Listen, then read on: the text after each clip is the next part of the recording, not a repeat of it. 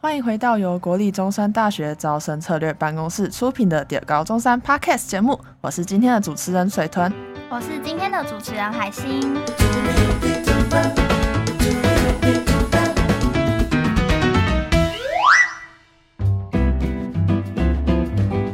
那我们上次邀请到了中山大学非常国际化的一个科系——国际经营管理全英语学士学位学程，也就是 IBBA 的同学来到。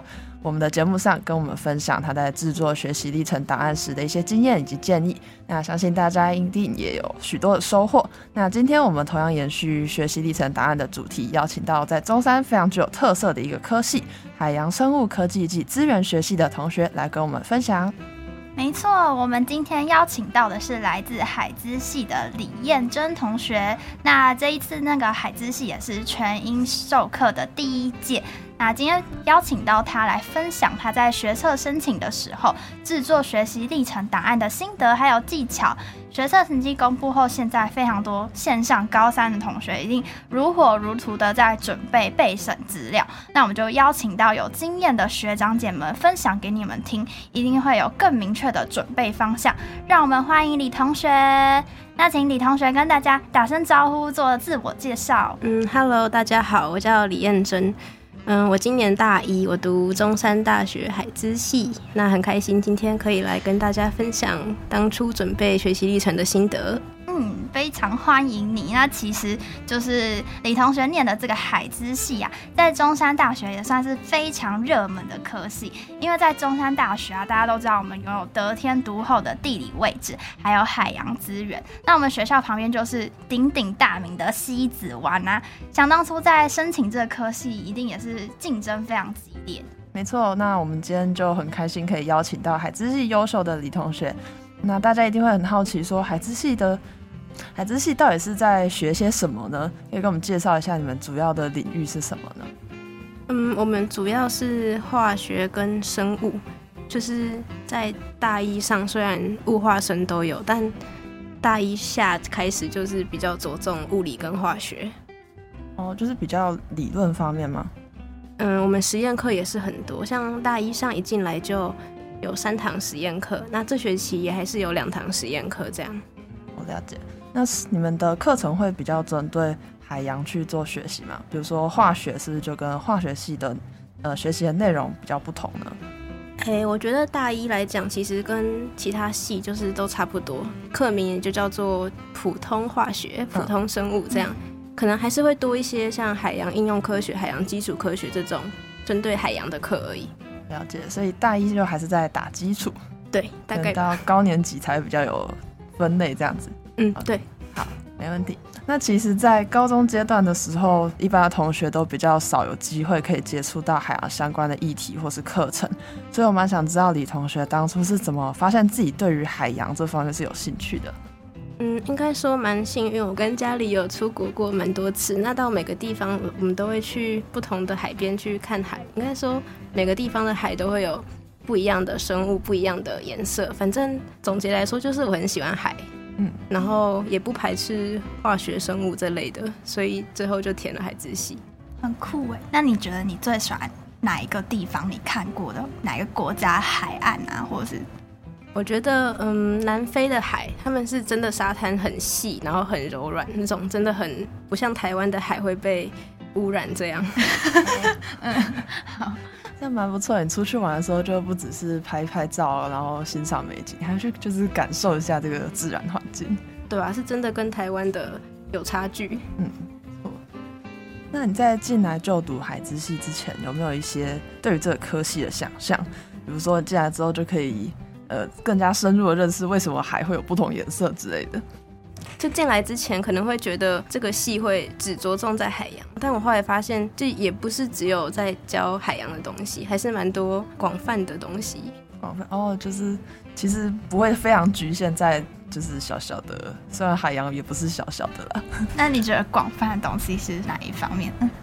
就其实应该说我现在才大一，我觉得我们学的东内容跟其他系的大一其实差不多，嗯，就差不多。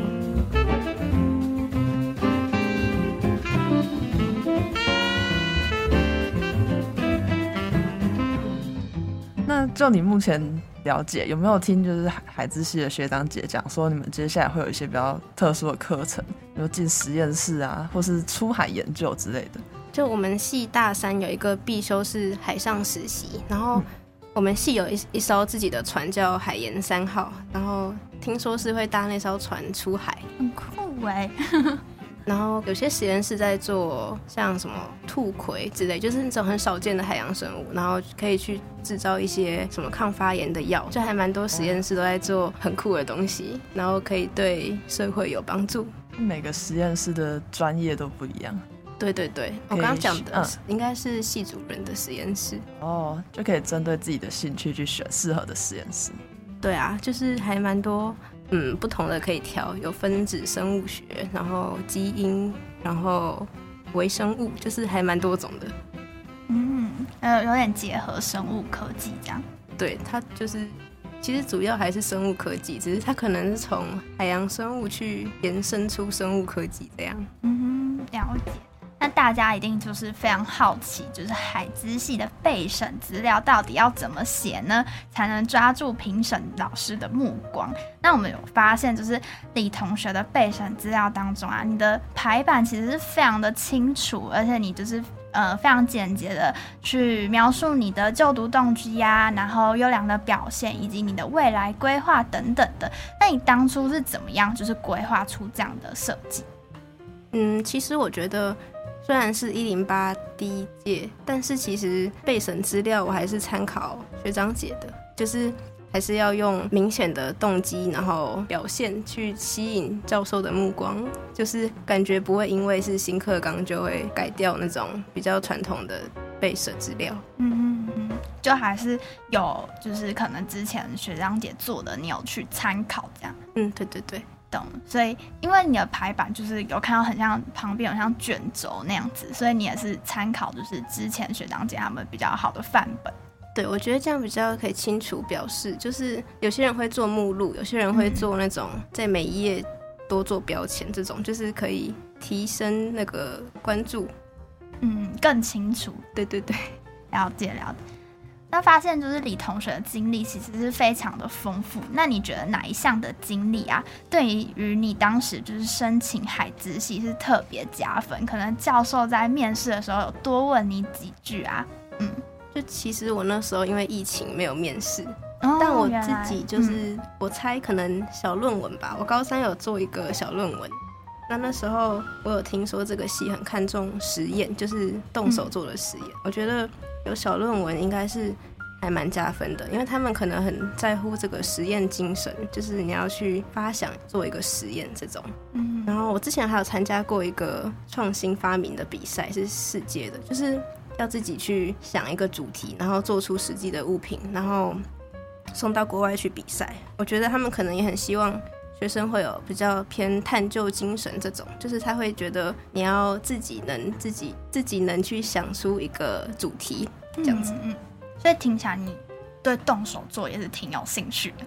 对，我觉得实验就是要操作才会有实验家的精神。好，嗯，那有看到李同学在这个学习历程档案里面附上了许多的证书，就是你刚刚说的一些竞赛啦。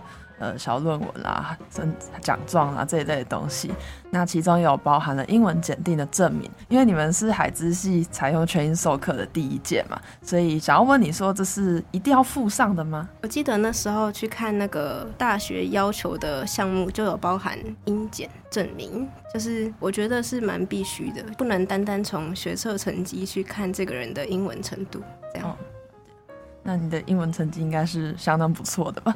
也也没有就这样子。你要说有出国比赛，应该啊，因为我有参加一些就是可能全英全英文的活动，嗯，然后我出国当什么国际职工这种，就是我有蛮多运用英文的活动，我觉得可能多少还是有点加分吗？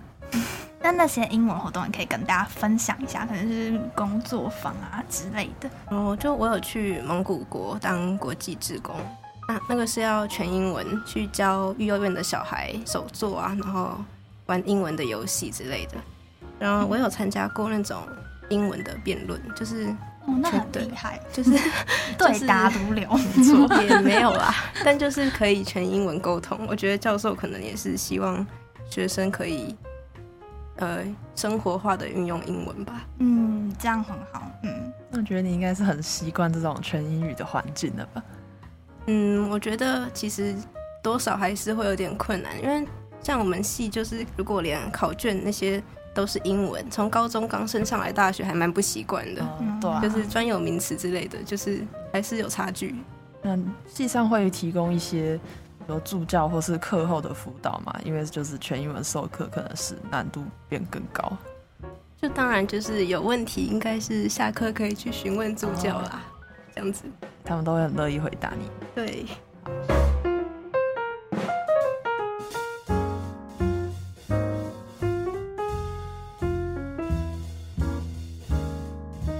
那呃前面提到你参加这种就是国际志工啦，还是创新的这些竞赛类，就是很跨领域的各种竞赛记录。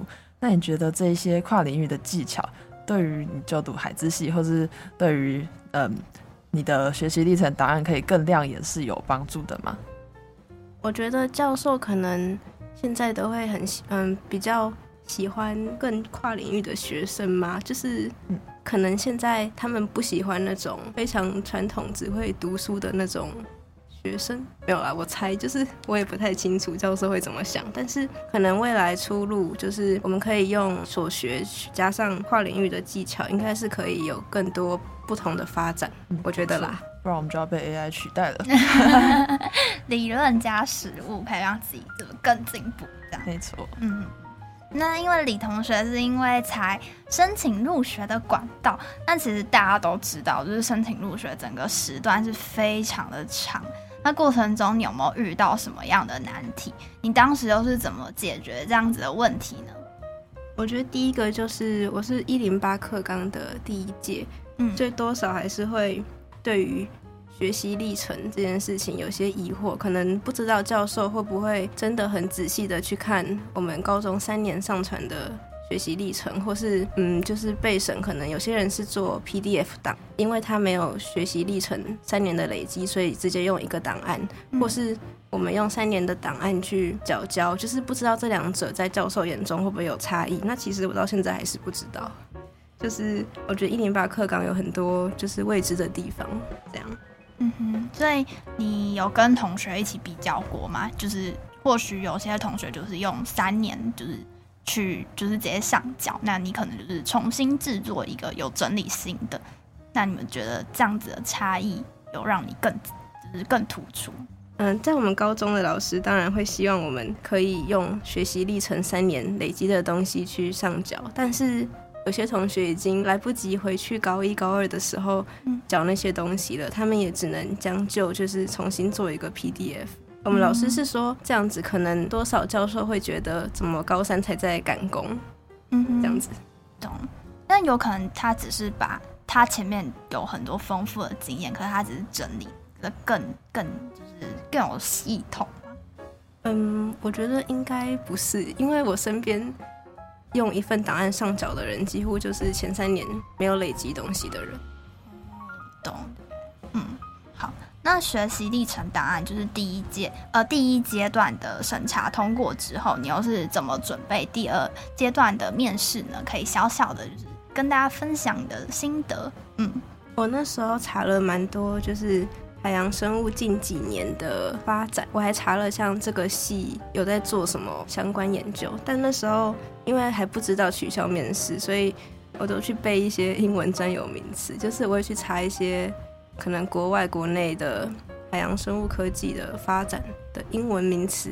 嗯嗯，所以因为就是面试是原本是有，但是后来取消了。它其实取消的蛮突然的，好像是。一个多月前才通知取消，因为那时候疫情突然，哦，突然严重，对对对，爆发这样，蛮可惜，你都准备好了，但其实这样也不错啦，因为我们是英文面试，还蛮紧张的那时候。嗯，那相信应该有许多高现在目前高三的同学是对海之系有兴趣的，但可能毕竟海之系不是每间大学都所拥有的一个科系，就你你你你自己的观察，觉得海资系的同学通常是什么样的特质、什么样的个性呢？我觉得可能是要很喜欢动手做，就是实验精神，还有探究精神，就是可能我们还蛮多报告就会是希望我们针对一样东西去想各种变因，然后。去选一个变音做期末报告这种，然后可能还要英文能力吗？嗯，差不多。英文能力是可以获得更第一手、跟正确的国外资料。对对对，嗯，没错。那在申请，在个人申请这条路上，其实还是有很多不确定。就像你说的，一零八课纲也才第一届、第二届，所以今天很开心可以邀请到李同学，就是一个过来人的经验来分享一下你的想法，这样子。那想要请你给现在目前正在准备申请入学的这些学弟妹们一些鼓励。我觉得个人申请就是蛮漫长的，因为从第一阶段到第二阶段，然后到面试到放榜，就是这段时间可能会很紧张、很焦虑。但我觉得要就是尽可能准备好就好，也不用太过紧张或是焦虑。哎、欸，那时候是做什么事情让自己不要这么焦虑吗？哦，那时候其实有上网看我各个填的校系，就是有没有有没有面试过的学长姐有去分享的，然后我先去看一些、嗯、看一下那些题目会大概怎么问。嗯哼，可是你是海海资系全一班第一届，所以你是看全呃海资系之前的资料。对，我看的是中文的，哦、我就先想一下，如果对对对，你很聪明哎。但其实好像蛮多大同小异的问题啊，嗯、就是跟。嗯，不不同消息都会有一些可能类似问你为什么某一科成绩这么烂这种，嗯、或是为什么这科被当了这种问题啊，就是大同小异，只是要用英文去回答。嗯，好，OK，那被当的那个问题蛮有趣。如果被问要怎么回答？我是听我朋友讲说，嗯，你只能就是你要接受这个事实，所以不要辩解，你就只能说那时候可能对时间的分配有点问题，那大学会想办法改善。哦，就是有一个未来规划，对对对，就是 不要去辩解说那个就是考太难或怎么了这样。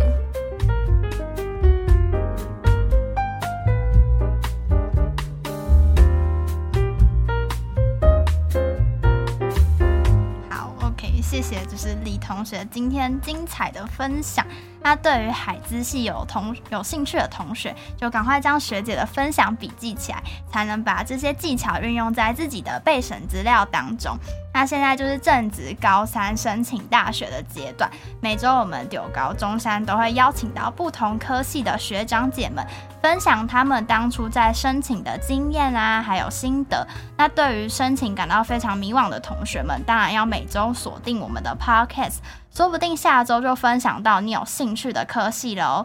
我们是九高中山，会持续和大家分享有关于学习历程档案以及面试的技巧。想要第一时间收到我们的上片通知，快到 Facebook 还有 Instagram 搜寻国立中山大学招生资讯，设为最爱并开启通知。我们每周不见不散，也别忘了分享给有兴趣或者是有需要的同学还有朋友们。那今天谢谢李同学，我们是九高中山，下次见，拜拜，拜拜。